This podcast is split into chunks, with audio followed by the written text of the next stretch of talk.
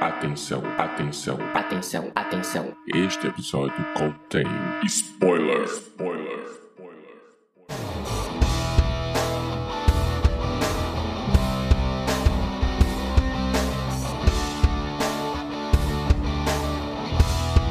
Este é o Podcast ao Cubo, o seu programa sobre cinema, séries e cultura pop.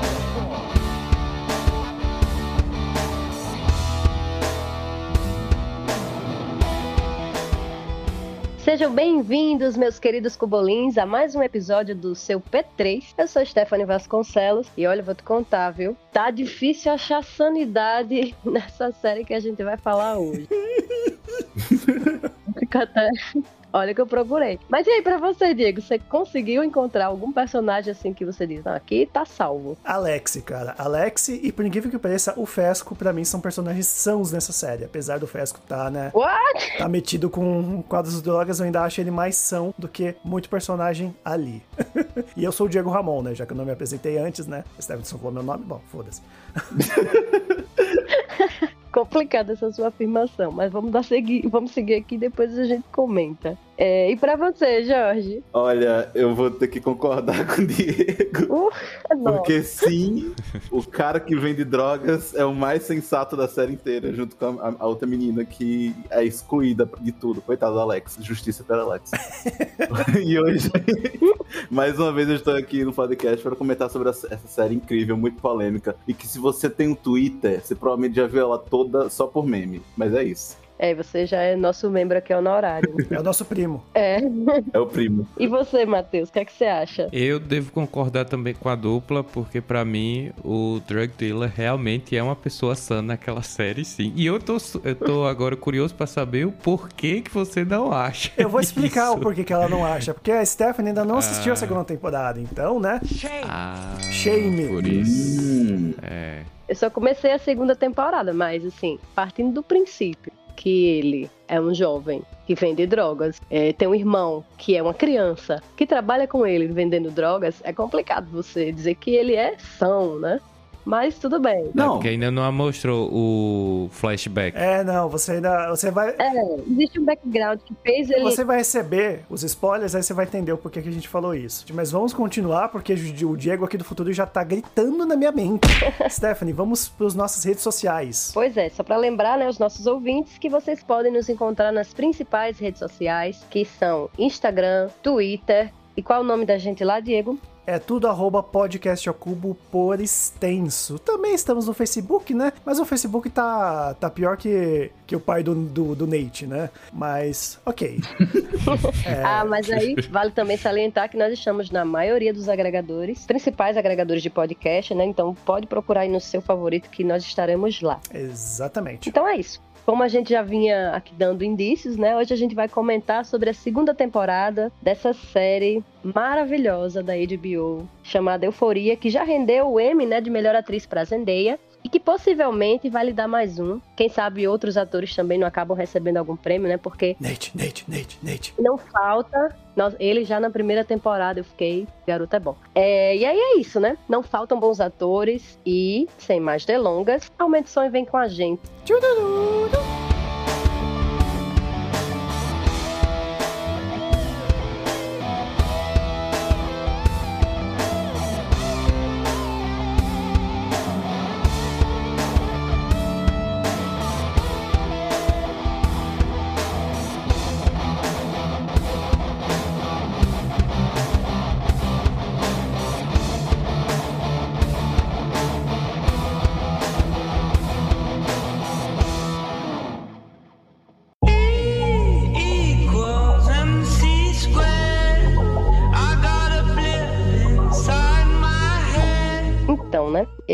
Como falei pra vocês, eu só iniciei a primeira temporada. Shame.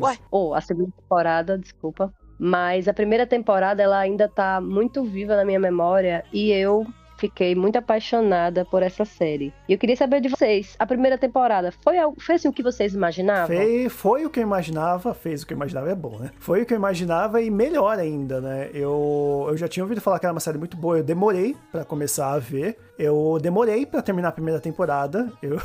é, é engraçado, sabe? Mas eu, eu acho que eu comecei a ver, eu acho que foi no HBO Go até, se eu não me engano. Mas, poxa, a, a Zendaya, é- ela surpreende a cada filme, a cada série que ela faz. Assim, tudo que ela entra, ela faz muito bem. Que ela é a nova queridinha, assim, da, do, de Hollywood. Então ela vai sempre estar na maioria das produções. E, cara, começa por ela. Depois vem os outros atores, depois vem a produção, vem o Sam Levinson também. É, é realmente uma série muito bem feita que entra fácil no meu top 5. É, comigo também foi no. Eu comecei a ver na HBO Go, ainda nem era HBO Max. Falecido HBO Go. foi com Deus. Bicho evoluiu. E eu demorei, eu, eu- eu demorei também um ano pra poder ver. Só em 2019, eu tava vendo agora. 2019, fui ver na segunda metade de 2020. Eu fui me lembrar de ver essa. Depois de um ano que ela já tinha lançado. E assim, saiu muito da perspectiva do que eu tinha de como a Zandeia trabalhava, né? Porque conheci ela fazendo no ritmo, gente. também. Então, assim, é- eram outros clientes. Outro, outro tempo, sabe? Outra, outra época. Aí do nada ela fazendo papel de uma drogada, eu ficava tipo, gente, o que, que tá acontecendo? O que que tá. que- onde, onde é que eu tô? Ah, será que eu tô? Então, pra, pra mim foi tipo. Não, não esperava, mas não de um jeito ruim, de jeito bom.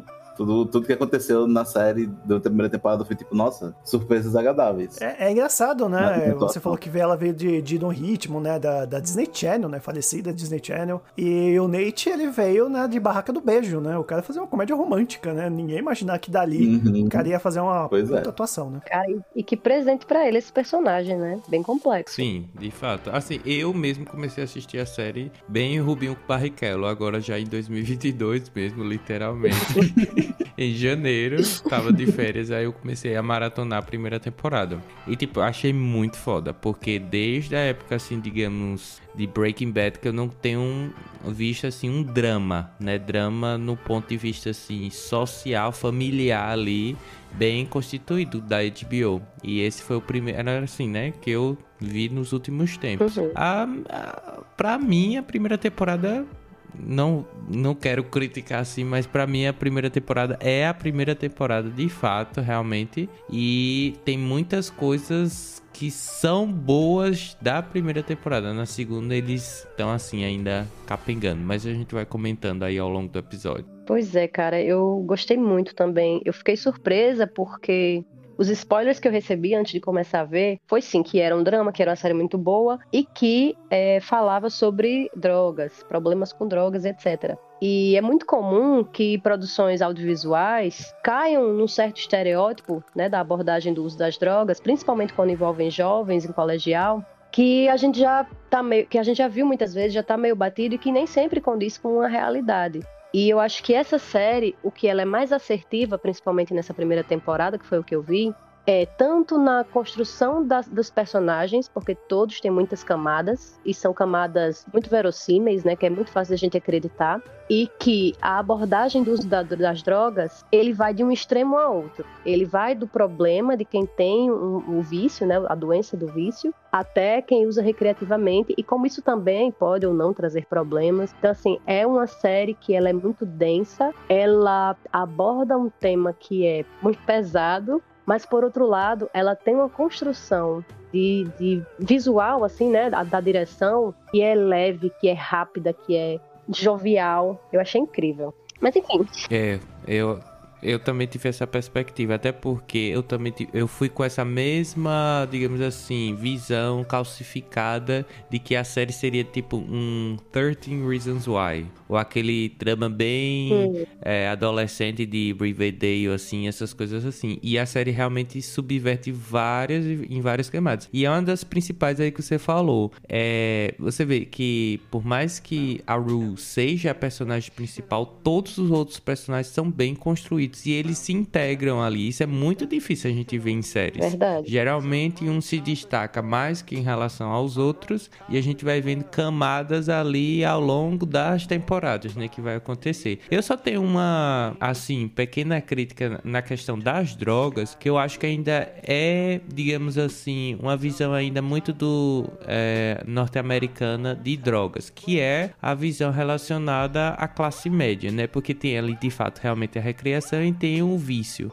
Só que a série não tem ali nenhum personagem que é de uma classe mais abastada, né, lá dos Estados Unidos, porque aquilo ali é o pobre. É, A gente vê aquele povo ali, né? É bom é relembrar que aquilo ali é a classe média dos Estados Unidos, aquelas casas, aqueles carros, coisa e tal, que a gente acha que é tudo rico. Mas Apesar que a, a família da Ru não é uma família tão abastada, é né? sim, então, por É, isso que de fato é uma classe média. Mas assim, eu, o que eu acho é que falta na série é mostrar também o pessoal que é mais suburbano. Por quê? Porque todos se encontram, todos os adolescentes ali se encontram é, em uma escola pública. E lá nos Estados Unidos realmente não existe essa distinção que só vai quem te- é, não tem dinheiro, né, pra escola pública. Então acho que só faltou esse detalhe, assim. Ainda é muito, digamos assim, fechado na classe média, entendeu? Ou classe média alta, como é o caso lá do, do Nate, né? É Aquele velho clichê, né? O rico e o pobre lá dos Estados Unidos, que o que define a riqueza e a pobreza é o consumo, a, a questão do consumo ali. uhum, é verdade. É um recorte, né, que eles escolheram. É, é compreensível, digamos assim. Apesar de que poderia enriquecer mais, realmente, se eles incluíssem outras classes. É, mas aí, e os episódios, vocês viram, chegaram a ver os episódios especiais, digamos assim, que foram lançados, que foi o da Ru e o da Jules, né, na, na, na véspera de Natal. Eu tenho que dizer que eu tenho que agradecer, no caso, o Jorge, porque ele que me alertou pra ver esses episódios, né? Senão eu não teria. Senão eu teria. É, teria eu pulado. comecei pela temporada errada. Não, eu também comecei pela, pela segunda temporada, que tipo assim. Porque HBO é ótimo, né, pra a- avisar a gente com relação a isso. É, não, você tem que adivinhar. Eu, eu fui que nem um, um patinho assim, falar, ah, nova temporada do, de, de Euforia, vou lá assistir. Aí eu, eu começo a assistir e falar, peraí, gente, eu tô entendendo nada, não, não, tô não me lembro mais o que, que, que tá acontecendo, o que, que os personagens estavam fazendo, tá tipo assim, olhando pra um lado pro outro. pra onde, é que tá O nome indo desse episódio vai ser Euforia. Onde é que eu tô?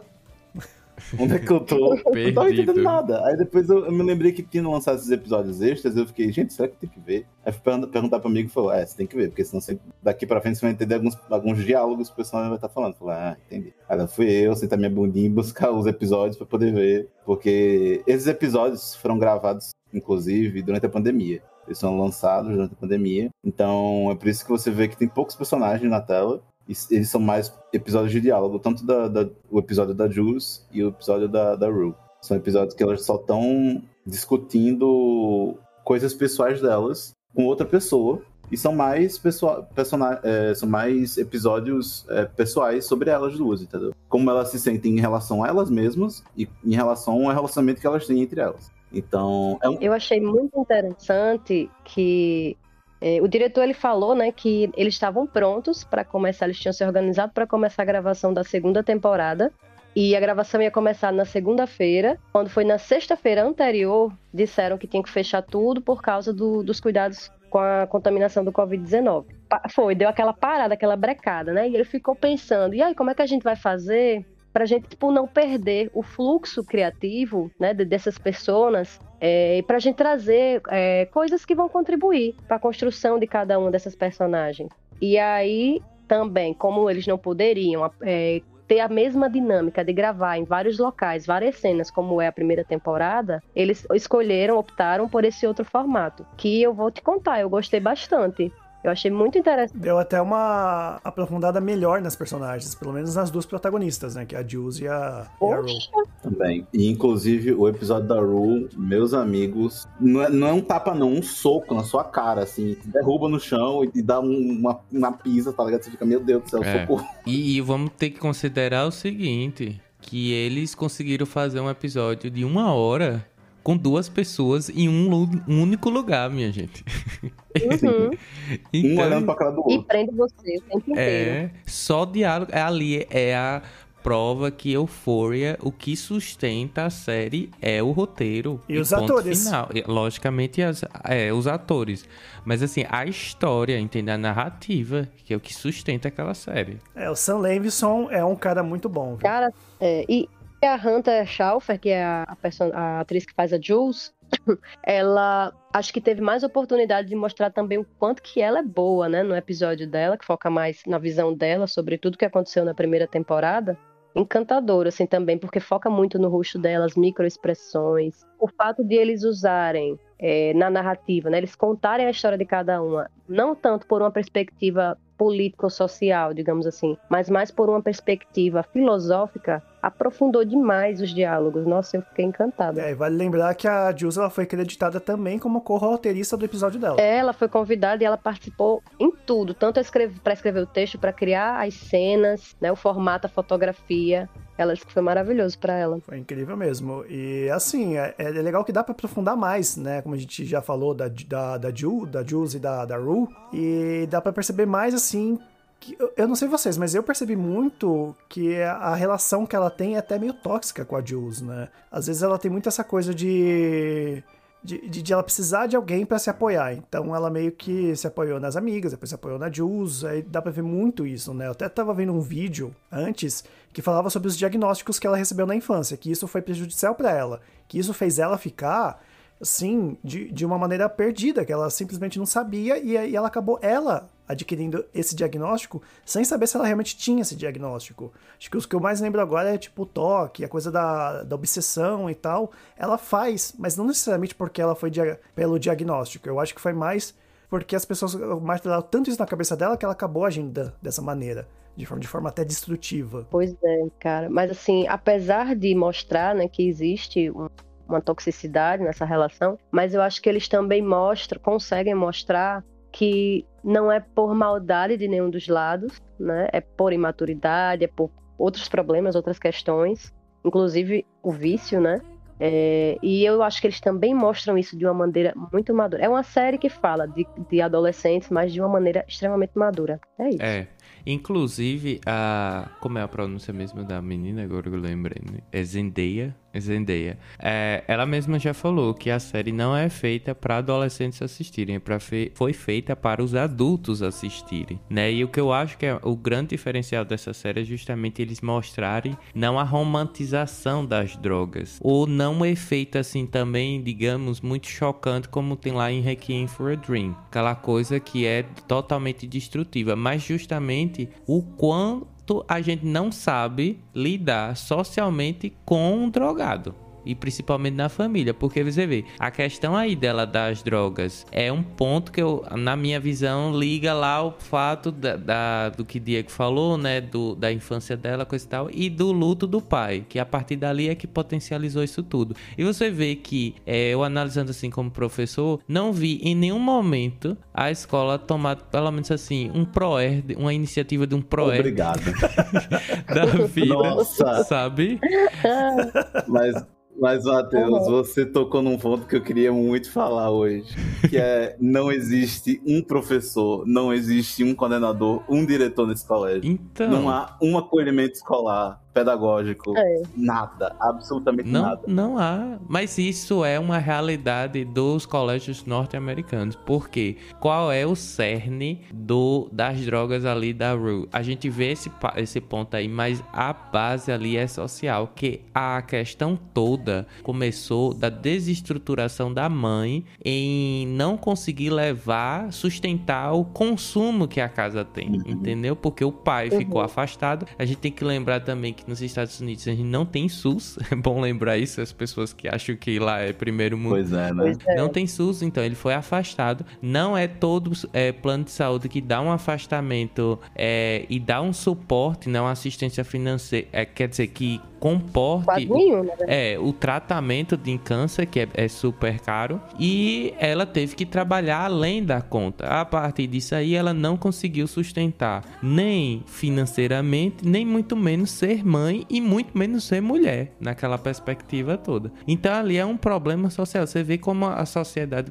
ela meio que se autodestrói, porque ali é uma consequência disso aí. E como o Jorge falou, a omissão da escola me chamava atenção em todos os momentos, porque veja, a Rue entrava drogada na escola, literalmente, gente. A gente só vê a posição da escola quando o, o caso é extremamente notório e mesmo assim foi de uma transparência horrível, que foi a questão do suposto, né, é, e fictício ao mesmo tempo, estupro lá da Mary. Entendeu? Então, eu fiquei assim, assustado negativamente, mas não surpreso. Porque isso eu já, a gente já encontra. Eu sinto muito, assim, eu não sei de que realidade vocês vêm, mas na minha escola tinha muitos alunos que entravam drogados e, pô, assim, ninguém fazia nada mesmo, não. É, é. E fazer o quê? Não, mas tipo assim, não tem uma reação de um professor, sabe? Não tem tipo assim, um- a- alguma cena de um professor comentando com um coordenador, sei lá, o próprio diretor falando, ai, fulaninho de novo é drogado, etc, etc. Porque isso, mesmo os, os professores que já desistiram de ser professores, viverem isso todos os dias, Ainda não fofoca. quer dizer que eles não comentam. É, você vai esperar o Sabe? quê se na própria série tem uma professora que começou a vender drogas, né? Estilo bem Walter White mesmo. Tá. Não, Tá bom dos Estados Unidos pagar melhor esses professores também. É, pois é. Se foi inspiração, imagino que não pode acontecer. Pois é, né? Complicado, complicado. Mas aí o que eu acho engraçado dessa parte da série que é uma série de adolescente, mas como aí o próprio Zandeia falou, é uma série de adolescente que não é para adolescente ver porque não tem dramas dentro do colégio, né? Simplesmente fora dele ou ao redor dele. Você não tem. Quase não tem cena dentro da sala de aula, sabe? Então, assim, é, é uma coisa bem à parte. É.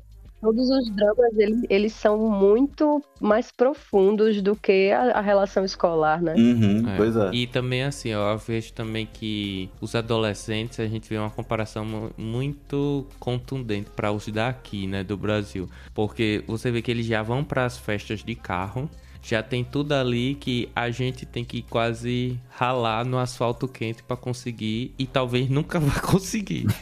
Nem depois de uma faculdade, entendeu? Eles já tem os Ele chegando de carro e a, e a gente rachando um litrão, né? é, Aquela coisa. nem o Uber às vezes a gente consegue pagar. Eu acho que por mais que as famílias sejam pobres, acho que é muita coisa do americano, né? Fazer lá 16 anos, né? Acho que é 16 anos, né? Que eles começam a dirigir. É, 16 anos, cara. E eles ganharem um carro, né? Ou eles trabalharem pra comprar um carro, quando é muito pobre, né? Que também é mais barato lá, né? Exatamente. É. É outra realidade, né, gente? É outra realidade. É, mas é, é, é, é outra realidade. Mas é importante, assim, que eles, que eles coloquem isso como um problema social. Porque, é, é, que eles deem essas camadas. Todas as pessoas que estão passando ali, que estão fazendo escolhas negativas, digamos assim, para si mesmos, eles estão envolvidos em algum problema social. Eles estão, de alguma forma, vinculados a, a uma infância ou adolescência que teve algum, alguma desestruturação. E é importante falar sobre isso, porque existem estudos que comprovam que o vício ele é muito menos por causa da substância e muito mais por causa do contexto da pessoa, né? Do contexto social. É, fato. Uhum. É, e aí, se,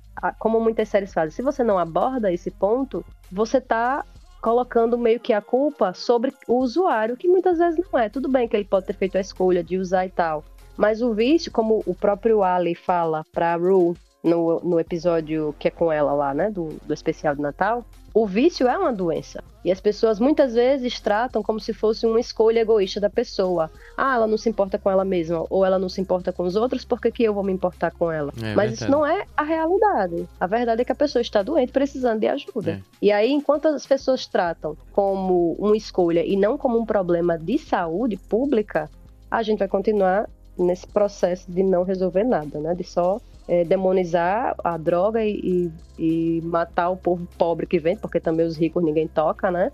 E não resolver nada pra ninguém. É, você vê que inclusive o pai da Alex e da Cassie, ele também tem um lado social ali bem contundente que ele começou a ir às drogas depois que ele ficou assim envolvido no mundo de dívidas por conta de empréstimo. E depois aí totalmente desestruturou Uhum. Totalmente. E eu acho, inclusive, é que esse essa coisa de a gente colocar, por exemplo, que a culpa é no drogado, que a série não faz isso, ela justamente como você falou, ela veio Não faz. é, joga o holofote em tudo, né? Na conjuntura ali do personagem. É. É. por isso que é até difícil a gente. Eu vejo muitas, muitos comentários, às vezes, nos tracks assim de séries, pessoal. Tá difícil de torcer pela Rue. Porque é, é justamente isso que eles querem que a gente faça, né? Querem que a gente fique provocado de que não é uma coisa, ah, bota no, na reabilitação lá e acabou. Quantas vezes ela foi? Entende? Quantas vezes ela foi? Que eu acho que é o mais engraçado é aquela. É, mais engraçado assim, do ponto de vista de que a gente tem a utopia que o grupo ali vai resolver, né? Aquela terapia de grupo ali. Quantas vezes ela já foi? Quantas vezes ela ficou naquela coisa ali, naquela ilusão de que, ah, eu vou orar e vai dar tudo certo? Por quê? Porque a gente descarta, né, o ser humano. Porque você vê que a partir do momento que o pai da Alex e da Cassie começaram, começou a se envolver com as drogas, ele saiu da família. Porque é vergonhoso você tá. E aí acaba que cria esse ciclo vicioso, né? Ele se isola e aí a solidão já, já é mais um motivo pra ele continuar se drogando e tal. Ai, agora me lembrei de uma frase do Pequeno Príncipe, o livro infantil,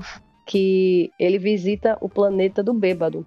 E aí, não, do acendedor de lanterna, é. Que o cara tá lá bebendo. Como é, né? Eu já me esqueci. Mas é mais ou menos assim. Aí ele pergunta, por que que você bebe? Aí o bêbado fala, eu bebo pra esquecer. Pra esquecer de quê? Esquecer que eu tenho vergonha. Vergonha de quê? De beber.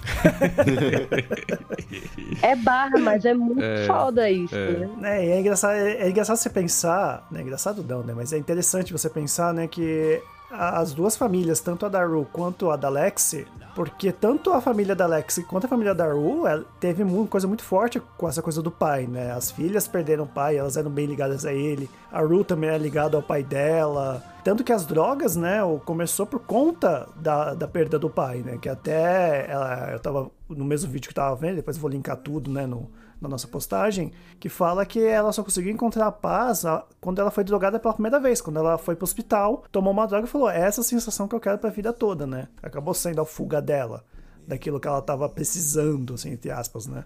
E a mesma coisa com a Cassie, né? Que a gente vai falar mais aí pra frente, né? Que a coisa da, da Cassie ter essa coisa do abandono muito forte também é por causa do pai e ela tenta encontrar isso, né? Ficando com os caras, né? Se, o cara pode ser o pior cara do mundo. Ela vai ficar, vai achar que vai ser Uhum. tudo lindo, mas vai no final perceber que o cara é um babaca, né? É, Mas assim, Pois é, né? hashtag Ru, eu confio você na terceira temporada, né? Porque se for depender da mãe, né? Que ela disse, quando você fizer 18, tchau. É bem motivador, né? Pra uma pessoa drogada. Mas eu não acho que ela tá errada, não, viu? Não. acho que ela esteja errada de falar isso. Não, não tá. Eu acho que, que ela, te- ela tem um ponto ali, sabe? Porque ela tem duas filhas. E entre perder a Ru e a Gia por causa da Ru, Mas minha gente, não, não, não pode ficar sem o acolhimento. entende? Se ela perder a família, ela vai pra onde? claro que não, claro que não. Mas, tipo assim, essa, essa tem que concordar que a mãe da Ru tá numa sinuca de bico, sabe? Ela tá a qualquer momento. É, Vai estourar, porque a Gia, a gente, coitada, da Gia, ela mal aparece, ela só aparece pra, tipo, ter desgraça na frente da família, porque a Ru tá surtando, querendo droga, mas sabe. ou a mãe dela também tá É, cara, é, é lá. foda, mas a mãe também é um ser humano só, né? É, a gente tem que se lembrar que ela é uma mãe solteira, né? E, Tipo, e, tipo assim, ela já tá cansada, ela já vinha desde a, do- de quando o marido adoeceu, numa batalha que até agora não termina, porque ela ainda tá, ainda continuou com a história da filha. Então é muito complicado. Eu acho que eu, eu não sei dizer se eu teria, se eu agiria como ela, mas eu acho que a gente não tem como julgar, sabe? Exato. É, acho que esse é exatamente esse ponto. Eu não sei se eu faria o mesmo, mas eu não tô em posição de ju- de julgar ela, porque é um, um lugar onde eu não queria estar? Deus. Um lugar muito chato. Também Exato. não. Mas assim, é, eu, eu só falo assim, na questão dela meio que não perder esse laço com a família, né? Porque eu vejo até, inclusive, a, mãe, a irmã da Rue meio que como se fosse um Alex, entende? Você vê, ela não cria conflito, não se posiciona, é diplomática, né? Ali na família. É. E, na verdade, é a que mais tá sofrendo, né? Porque a Alexa e Vide a peça é, a gente viu que é a interpretação da Alexa na- com relação a todo mundo. E assim, eu também não culpo a mãe. Eu acho que é o comportamento mais natural, entre aspas, possível que ela poderia existir. Até porque é, realmente adolescente nos Estados Unidos é descartável. Depois de 18 anos você rua, porque aqui eu não quero, né? É tanto que eles fazem a faculdade fora de casa. Pois é, né? Mas assim, o, o que eu vejo. É, é quase como se você, nos Estados Unidos, viver com os pais até hoje é motivo de vergonha pra todo mundo. É,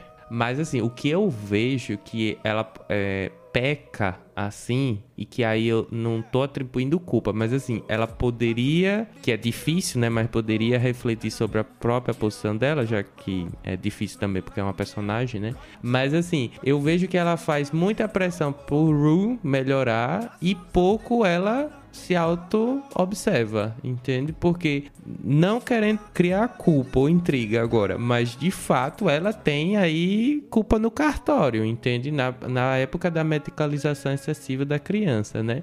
E a falta também de, de habilidade de, dela mesma de é, lidar com o luto, né? No caso do marido dela. E com gerenciamento ali da família. Você vê, ela ainda consegue, e eu vejo muita força nela também, porque eu mesmo não sei se eu aguentaria uma situação daquela, não sei lidar com uma pessoa drogada dentro de casa, logicamente. É isso. E ela, é- é- ela ainda mesmo na incipiência toda ali do assunto drogas, coisa e tal, ela meio que consegue ser resiliente. E é tanto que ela até convidou aquele rapaz, que é um, digamos assim, um dos mentores, né, da Rue.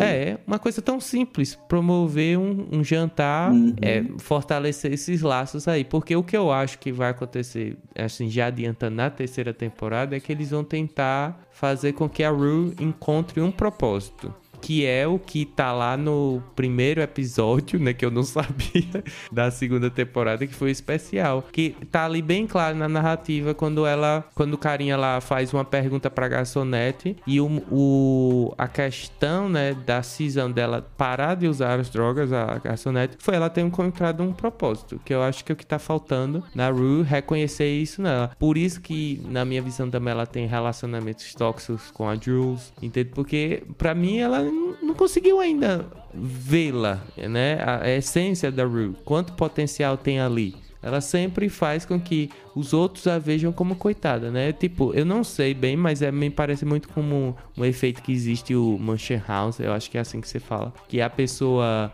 grita, não sei o que, se droga, coisa e tal, só pra dizer, me olhe. Aquele aluno ou aquela, aquela criança que fica no meio da festa se batendo só pra dizer, ó, eu tô aqui, ó, me olha aqui, entende? E esse é o nosso desespero com a Rue nessas duas temporadas, né? Eu espero que na terceira a gente respire. Por favor, né? Por favor, porque de- aquela cena toda que ela tá fugindo da polícia, tudo aquilo, aquele episódio foi desesperador demais. Nossa. É, nossa. Foi o quinto episódio. Inclusive, acho que esse foi o melhor episódio da série. Da série, não, dessa, dessa temporada pra mim, porque foi tipo assim: a Ru, ela versus o mundo acontecendo. E, e no final ela voltando pra Vai ser um casa. episódio.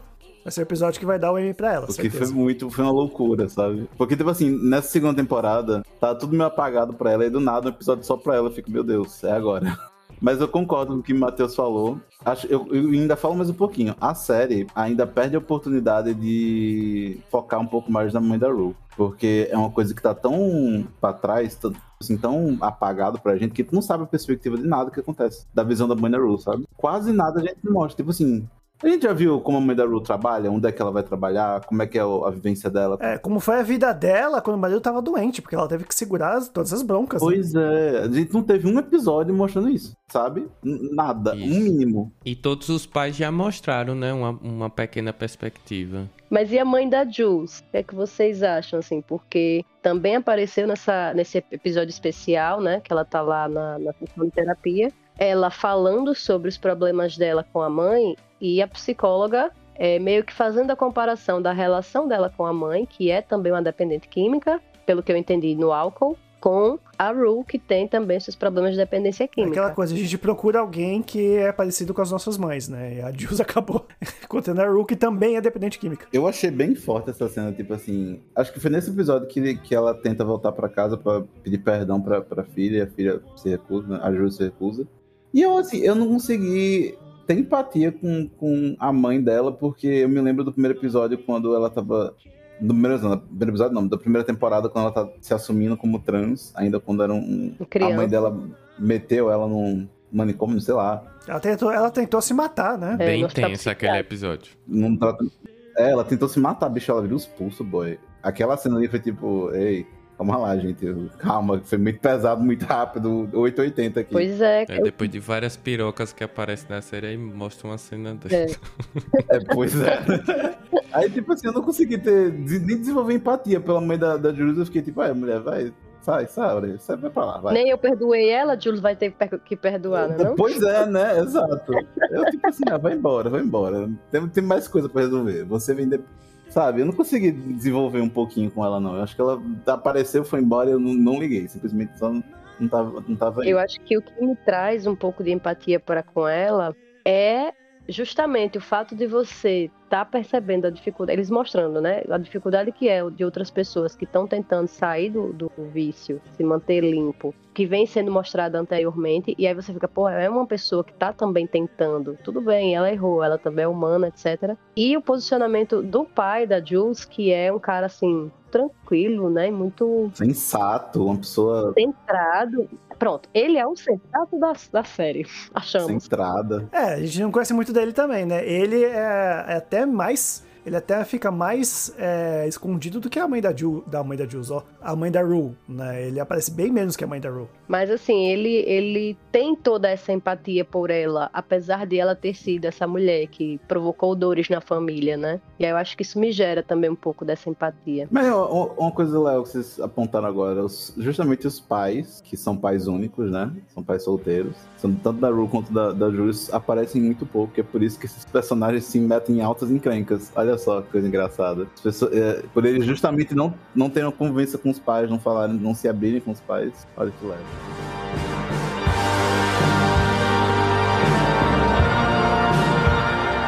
Vocês acham que, essa, que esses relacionamentos é, familiares eles acabam influenciando para que esses adolescentes é, se envolvam em relações abusivas com seus pares, né, com seus paqueras, namorados, etc? O Nathan, 100%, Sem né? dúvidas. Acho que sim, né? Porque o Nate meio que tá na série pra falar isso. Sério, me dói muito. Eu, não é, eu não gosto, não tenho empatia exatamente pelo personagem, mas eu, eu sinto uma dor existencial de saber que uma pessoa pode- daquele jeito pode existir por causa do que a família fez, do pai principalmente, né? Fez na criação dele. Nossa, me É, dói é complicado pra falar, no mínimo, assim, complicado. Porque Nate, quando ele tá na tela, me dá um, uma arrepio, assim, tipo, meu Deus do céu, passa logo. É, Você não sabe o que ele vai fazer, né? Você não entende o que ele quer, né? É, é uma bomba relógio, e você, tipo, fica olhando e fica, meu Deus do céu, o que que tá E acontecendo? ele é extremamente manipulador. Manipulou a Jules, ele manipulou a Mad, manipulou depois a Cassie. E ele sempre usava elas pro benefício próprio dele, né? Que toda aquela epopeia que ele fez Uhum. pra, pra prender aquele maluco, pra botar a culpa no maluco por ele ter batido na Mad. Uhum. Tipo, e ainda usou a Jules pra isso também. Ó, vou vazar o seu vídeo aqui. Pornografia infantil é crime. né? Ainda usa até a lei. né? E depois ainda vai usar essa mesma história contra o pai, dizendo que o Fesco bateu nele porque tá. Que na verdade a culpa era do pai, que, que o cara ficou sabendo que ele tinha ficado com a Jules. Então, assim, muito psicopata. Eu acho ele pior que o pai. Literalmente. Ele é pior que o pai. Ele é bem pior que o pai. É, Gente, eu vou dar um. Vou dar spoiler aqui pra, pra, pra Stephanie, que ela não viu Manda. toda a segunda temporada, mas a cena que ele tá com, com, com a Mandy no quarto, que ele pega o revólver Nossa senhora. e ele fica encarando pra ela enquanto ela tá trocando de roupa. Minha, minha gente, pelo amor de Deus. E a câmera fica focada entre o espelho e. entre a visão do espelho e a visão do banheiro da, da Mandy, gente. É. Aí você fica ali, vai dar merda. E a gente realmente acredita que ele é capaz de qualquer coisa, né? É, tipo assim, aquele momento ali eu falei, pronto, a mulher vai bater as botas agora. E eu fiquei, tava tipo assim, é, acabou. Né, eu temi pela vida da média, uma coisa que eu até falo, né? Uma coisa que, que o Nate coloca por conta de tudo aquilo que aconteceu com o pai dele, né? Pra quem não sabe, já, a gente já tá falando spoiler, porque esse é um episódio com spoilers, né? Não Mas o Nate, ele aos 11 anos viu os vídeos do pai que ele filmava pegando lá as pessoas e tudo mais, né? Já que o pai, ele meio que. Não sei se fa falar enrustido seria uma palavra certa, talvez tenha uma outra palavra melhor pra isso, né? Que é- mostra, né? Nessa temporada mostra o passado do Cal e mostra que ele também tinha um pai complicado, ele gostava do melhor amigo dele, e ele não pôde ficar com essa pessoa porque eram outros tempos, né?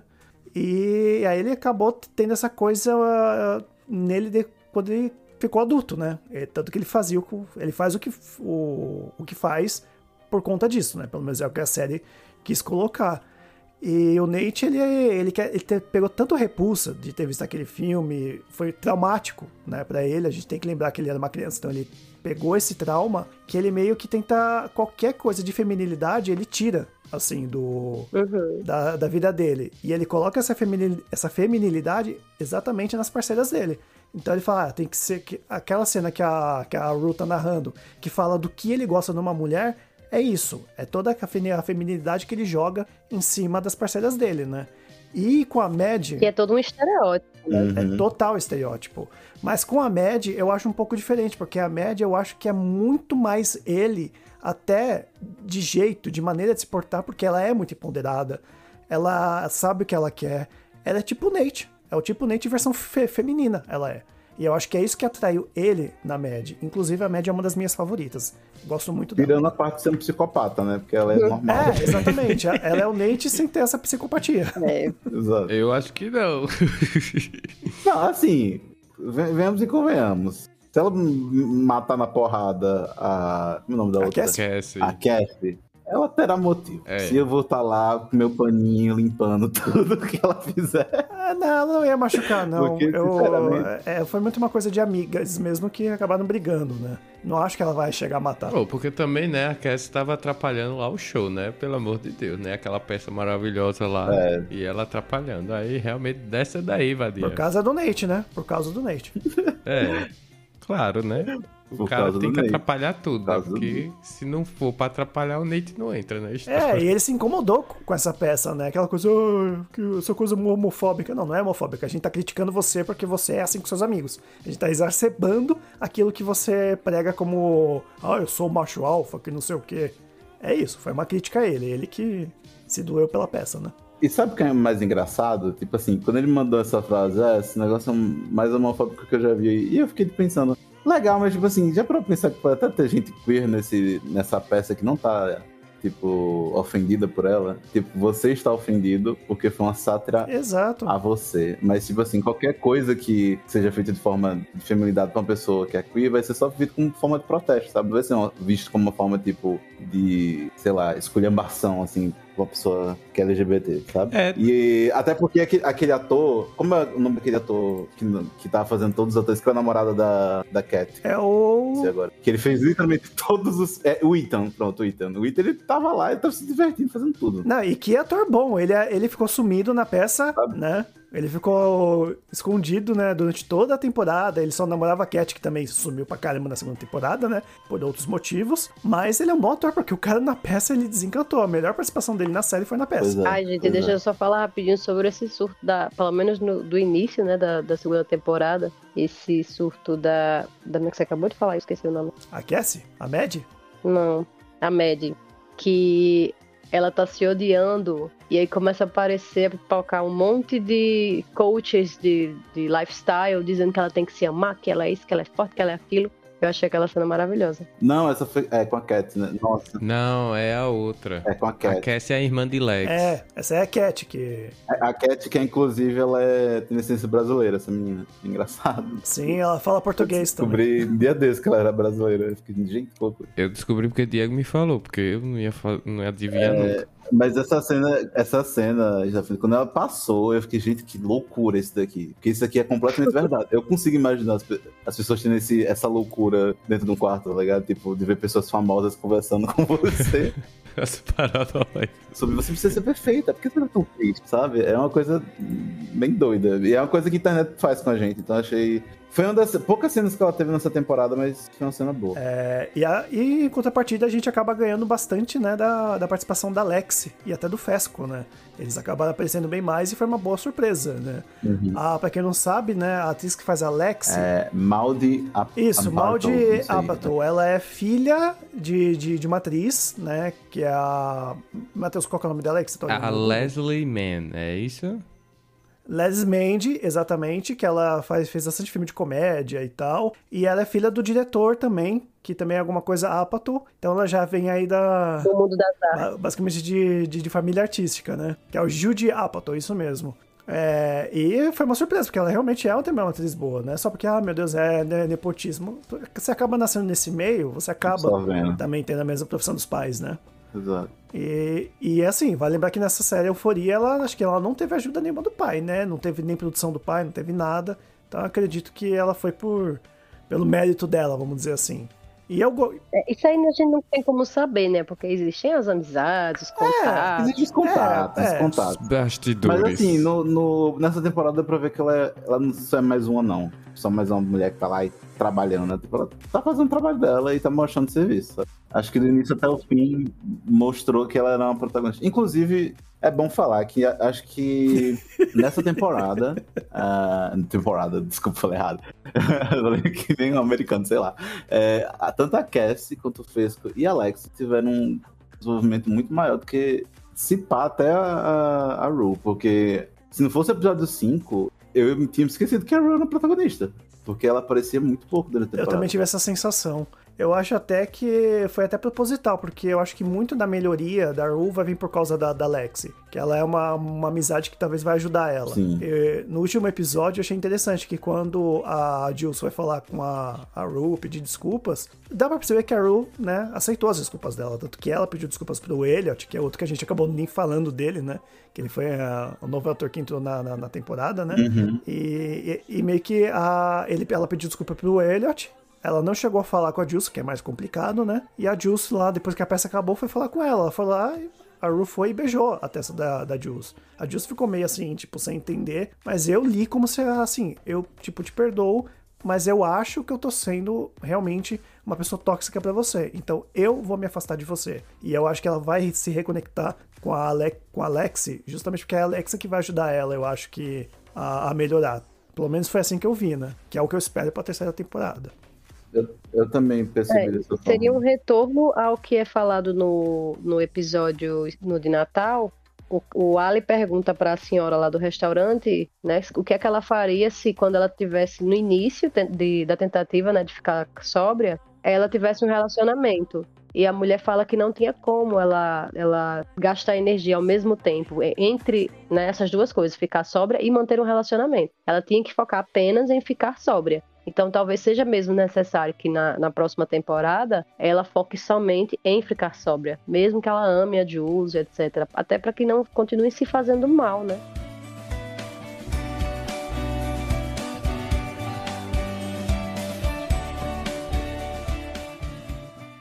Quais são as expectativas de vocês para a próxima temporada? É, foi isso que eu falei do, do meu caso, né? Que eu acho que ela vai focar na recuperação dela, ela vai se reconectar com a Alexia, que sempre foi amiga dela, né? E dos outros personagens, eu não sei o que esperar do Nate. Olha. Sabe? O Nate é. Ele. é- a gente, talvez a gente vai ver o desenrolar do que é o seu pai, né? Que ele. É até interessante que no final do, do episódio eu falei: alguém vai morrer. Vai morrer o Fesco? Vai morrer a criança? Vai morrer lá a Bocuda lá? Vai morrer a Ru? Né? Quem vai morrer, né? Eles até fazem esse jogo, né? Porque mostra o Nate no carro, bebendo, ele vai bater o carro. Ah, ele tá com a arma. Quem que ele vai matar? Quem ele vai atrás? Ele vai matar o pai? Aí, nossa, foi assim, eu fiquei, meu Deus, o que vai acontecer? Foi muito. Né? Foi, um, foi um, ro- um rodeio, assim, e foi pra um canto bem que eu não esperava. É, né? Mas assim, vai ter. O, o- o diretor já falou que vai ter um desenvolvimento de redenção do, do, Pois do é, Cal, que é o Eu pai ia do- falar sobre isso Eu, não agora. tô, eu, olha, sinceramente, eu não tô me importando mais com o, Cal do- com, com- com o pai do Nate, não. Eu não tô importando nem com um dos dois. É porque, tipo assim, ele meteu o louco tal, tal. Cara, eu acho, eu acho, eu não sei se eles vão conseguir me surpreender com relação a isso, mas eu acho foda essa coisa de da redenção do predador sexual só porque ele é um homem branco rico, tá ligado? É porque, tipo assim, Posso estar falando a partir de, de traumas, enfim, de crenças muito particulares. Eu, eu acho que também tem uma coisa de, tipo assim, de séries de tipo ter redenções de personagens antagonistas de primeira, primeira temporada, sabe? Porque isso acontece muito muito comum em séries, na realidade. Isso acontece, em Sex Education aconteceu também com o diretor, que ele era um vilão e depois, ah, aceita meu filho do Mas ele só era meio escroto, ele só era meio chato. ele só era né? meio escroto, mas você entende que é um, que é um é o mesmo nível de, de coisa? Tipo assim, mesmo, não, não é a mesma altura, sabe? Né? Porra, o cara colecionava pornografia, sabe? Mas você consegue entender que é basicamente arco de redenção não deveria ser usado sempre, toda vez. É quase que nem no The Morning Show, né? Com o personagem do Steve Carell, que ele é meio que teve uma, entre aspas, redenção na segunda temporada. Eu acho que redenção deve ser usada de maneira mais cautelosa, não deve ser usada a, a torta a É, rodo, tem, tem que ser construído aos poucos, né? Eu vou aqui citar The Hundred, que tem um personagem que ele era mó filha da puta na primeira temporada, matou geral, não sei o quê, e que a redenção dele, por incrível que pareça, foi construído aos poucos, né? Aos poucos você foi vendo uma, uma, uma melhora no personagem, a- as pessoas, as pessoas né, conseguindo conviver com ele. E olha que é uma série o quê? Guilty Pleasure. E essa série soube fazer a redenção de- desse personagem. né? Vamos ver como é que vai ser. E você, Matheus, alguma expectativa? A minha expectativa é que a gente veja realmente esse, esse, digamos assim, esse movimento terapêutico da Rue aí, e a gente veja ela eh, se reconectando. Agora, realmente, assim, na perspectiva do Nate e do pai dele, eu também vejo o que vocês veem aí, e até vejo de ponto de vista assim, de personagem como é que vai ficar, né? E a gente não pode esquecer uma coisinha, como é que vai ficar Alex e o relacionamento, o eventual relacionamento dela agora, né? Que o Fesco vai... Ah, eu chipei tanto. Foi com Deus, foi com Deus. Vai. Ele vai ser preso, né, literalmente gente? pra cadeia, né? É, vai pra cadeia, Foi- entende? foi- Então, Não, não, não tem como mais. Ela vai ficar muito triste, que pena. Foi com Deus, sabe? Era um homem muito bom pra ela. Mas, mas sabe o que eu vou dizer? Eu acho que eu espero uma redenção mais do Fesco, porque ele é uma pessoa que ele foi jogada, que foi jogada na- nas drogas. vida. É que a Stephanie não viu, né, a, a cena que conta sobre ele, né? Uhum. Ele simplesmente é Eu vi que a avó dele, que a avó dele Isso. pega ele pra criar quando ele é jovem, que ele apanhava do pai. É, exatamente. E ele arco. acabou tendo que assumir, porque a avó acabou ficando doente, né? Sim, E ele acabou tendo que assumir, ele acabou tendo que cuidar lá da criança, que aquela criança, assim, ela nasceu no meio do, do crime, né? coitado. Então ela age daquele jeito porque ela não teve infância, né? Já o Fesco, ele teve uma certa infância. Tanto que ele conversando com o Alex, com as conversas que ele tem com o Alex, é muito dele falar, poxa, eu queria morar numa fazenda, eu queria ter três filhos, aquele jeito manso, né? Dele falar. Você vê que, tipo, ele tem sonhos, né? Ele tem É, essas eu- coisas. E ele não, é assim. o Mr. White. Exatamente, ele não é esse, esse, esse, esse- esse- esse traficante, assim. É. Né? Ele se importa com a Rue. Tanto que a cena da, da fucking door, da primeira temporada, que com certeza foi o que deu o M pra, pra Zendaya, é incrível, porque ele tá ali na porta e fala, desculpa, eu não vou abrir. Eu não quero, Sim, é muito eu bom. não quero te matar. Verdade. Né? Você vê que ele se importa com as pessoas. Por isso que eu falo que ele, mesmo sendo um traficante, e Alex são as pessoas mais sã dessa série. É um traficante desconstruído, né? E com esse comentário, né, fechamos o nosso arco. e agora, nosso episódio já tá chegando ao fim. Então vamos para o nosso Cubo Indica. Eu vou começar pedindo a indicação do Diego. O que é que você tem pra indicar pra gente? Eu vou indicar um filme que, infelizmente, ele não tem nenhum serviço de stream. Eu assisti com 15 anos de idade quando eu tava na escola. O professor, Vixe. ele colocou esse filme pra gente assistir. Ah, já tem. Né? É um filme bem interessante, é um filme forte. Então, quem aí teve algum gatilho com euforia, não veja esse filme que é mais pesado que euforia, que se chama Kids. Né? Eu acho que a Stephanie já assistiu esse filme, né, Stephanie? Assim, por nome, eu não tô lembrando. Que ele é um filme é que o elenco não tinha só pessoas que já estavam atuando, né? O diretor, ele acabou indo atrás de, de crianças mesmo, adolescentes, pra fazer o filme. Tanto que, olha só, uma das protagonistas é a Rosário Dawson, que é a nossa Sokatano. Ah, aí sei. na. É babado. aí na, na Disney Plus, né? Do, da, da, da série do, do Star Wars. Ela também fez aí a Enfermeira da Noite, no Demolidor. E ela começou a atuação dela em Kids, né? Então tá aí uma, uma pessoa bem conhecida. Infelizmente, a, a única que, que acho que seguiu carreira, assim, né? De forma mais famosa. E então, né? Quem quiser ver, Foi bem polêmico esse filme, né? Exatamente. Então, quem quiser ver, acho que vai ter que ir atrás aí na biblioteca do Paulo Coelho, né? E eu também vou indicar um vídeo do canal Refúgio Cult, que ele fala sobre a verdade sombria por trás do filme. Isso que a Stephanie falou é muito verdade, sabe? E então tem uma verdade sombria, teve problemas que aconteceu com o resto do elenco. É, é- é babado mesmo, é muito babado. Então, pra quem não, não conseguir assistir o filme, não quiser, né, buscar por outros meios, vê esse vídeo aí do, do Refúgio Cult, que eu também vi, eu achei assim bem legal as informações que, que foi trazida. Então, essas são as minhas indicações.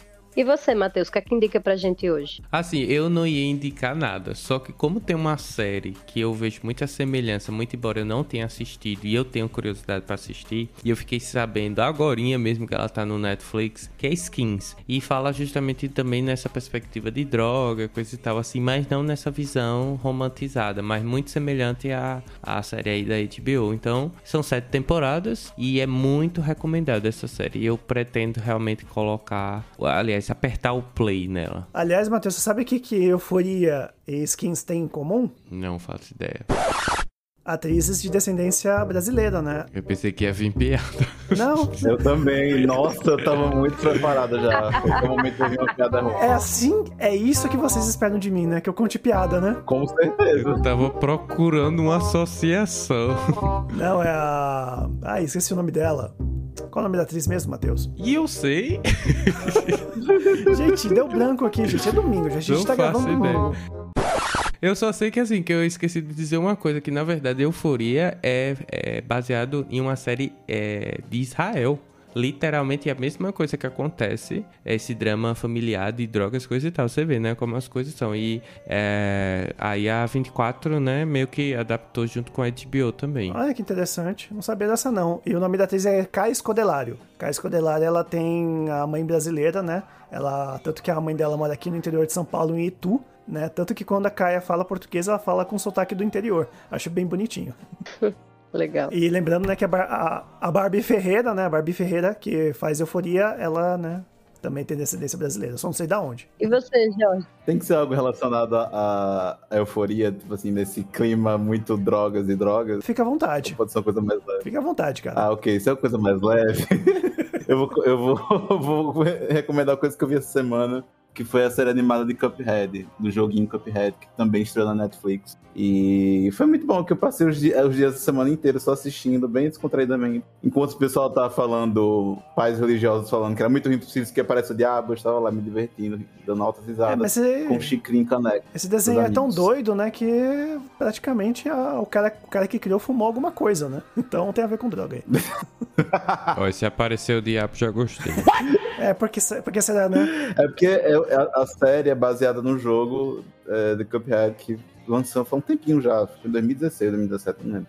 Que é feita em, tipo, é feita em, em- desenho dos anos 50, sabe? Então, tipo assim, os caras realmente animaram, Nos anos 40, 50. É. animaram todos a- os movimentos do- dos personagens do jogo nesse estilo. E fez muito sucesso quando lançou, porque é muito difícil e o design dele é muito bonito. E aí lançaram, a Netflix lançou agora uma série com dois episódios, é, com eles, estilo desenho animado mesmo, tipo, livre para todos os públicos, é, bem engraçadinho. Então, tipo assim, é uma coisa que uma criança pode ver e tá tudo certo. Só que botaram, tem o diabo literalmente o inimigo, então o, muitos pais ficaram, meu Deus, o diabo. Sendo que besteira. É, Eu achei isso bem engraçadinho e eu assisti durante essa semana, achei incrível. É, assim, eu não cheguei a terminar de assistir, mas legal a indicação.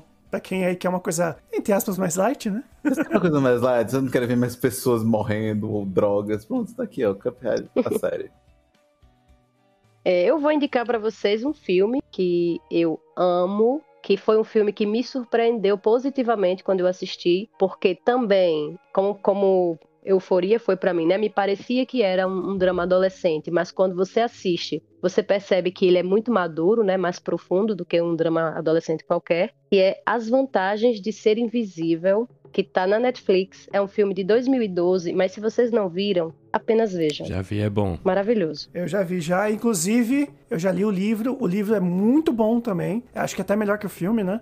E leia o livro. O livro é como se fosse várias cartas que ele manda pra uma pessoa. Então, é bem legal também o livro. Pra o amigo dele, né? É um amigo dele, né? É que faz tempo, faz tempo que eu li. Eu não vou dar spoiler. Você leu já esse livro também, Stephanie? Não, eu só vi o filme. Então leia o livro. Vou Muito bom. procurar. Pois então é isso, pessoal. Vamos ficando por aqui. Agradecemos por você ouvir né, esse, esse episódio. E não deixe de comentar com a gente lá nas nossas redes sociais, que como a gente já falou, é tudo arroba podcast ao cubo por extenso. E a gente vai adorar continuar essa conversa com vocês. Então, tchau, tchau, gente. Tchau! Bye! Fui. Hey Lord, you know I'm tired. Hey Lord, you know I'm tired.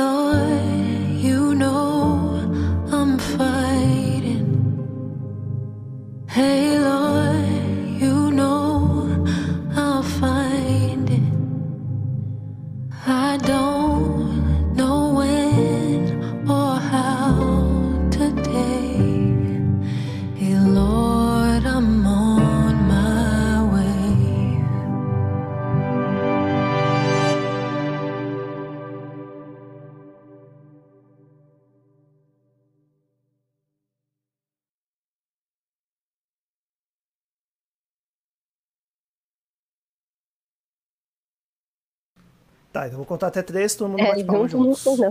Um, dois, três. Não sei se foi tão junto, mas foi. É. É, nunca é, né? Nunca é, mas na, Juntos e together. na edição, o Diego do Futuro que tá bravo comigo, ele dá, dá um jeito aí. Fala aí, Diego. Eu não quero! Vocês não ouviram porque ele vai colocar ainda. Que ele vai estar gritando Bem na dark. edição. Porra, ninguém. É, eu editando sou outra pessoa. Então, beleza. Você tá, tem alguma dúvida na, na abertura, Stephanie? Não, você só fez substituir pelo meu nome. Tá. É, eu não tinha colocado eu por último? Pera aí que eu tô pegando por Ah, tá. último aqui o roteiro, viu? É, eu, é, né, é isso, verdade. É verdade. Tá. Porra, pode ser eu primeiro. Mas é. Stephanie, você que é a chefe, você que fala. O Matheus vai, vai colocar pra, gra- pra soltar o tempo. Aí você conta com 5 segundos. O Matheus fala, soltei. aí você conta até 5 e, e coloca. E fala. Não é pra soltar agora, não, Matheus. E finalmente é pra fazer o quê? Eu tô perdido. Não, eu só tô dando as diretrizes. Ah. né? Quando você soltar, a Stephanie vai contar 5 segundos e vai começar. ah, entendi. Tá? Então pode. Você fala quando, quando você soltar, tá? Cortou aqui pra mim.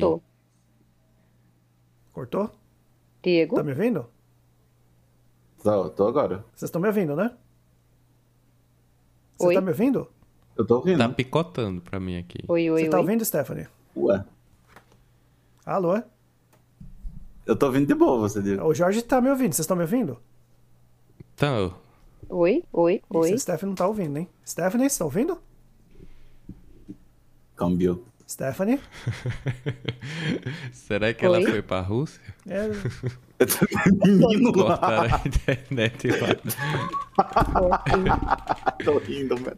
Não deveria estar. Este podcast foi editado por Rabon Produções e Multimídia.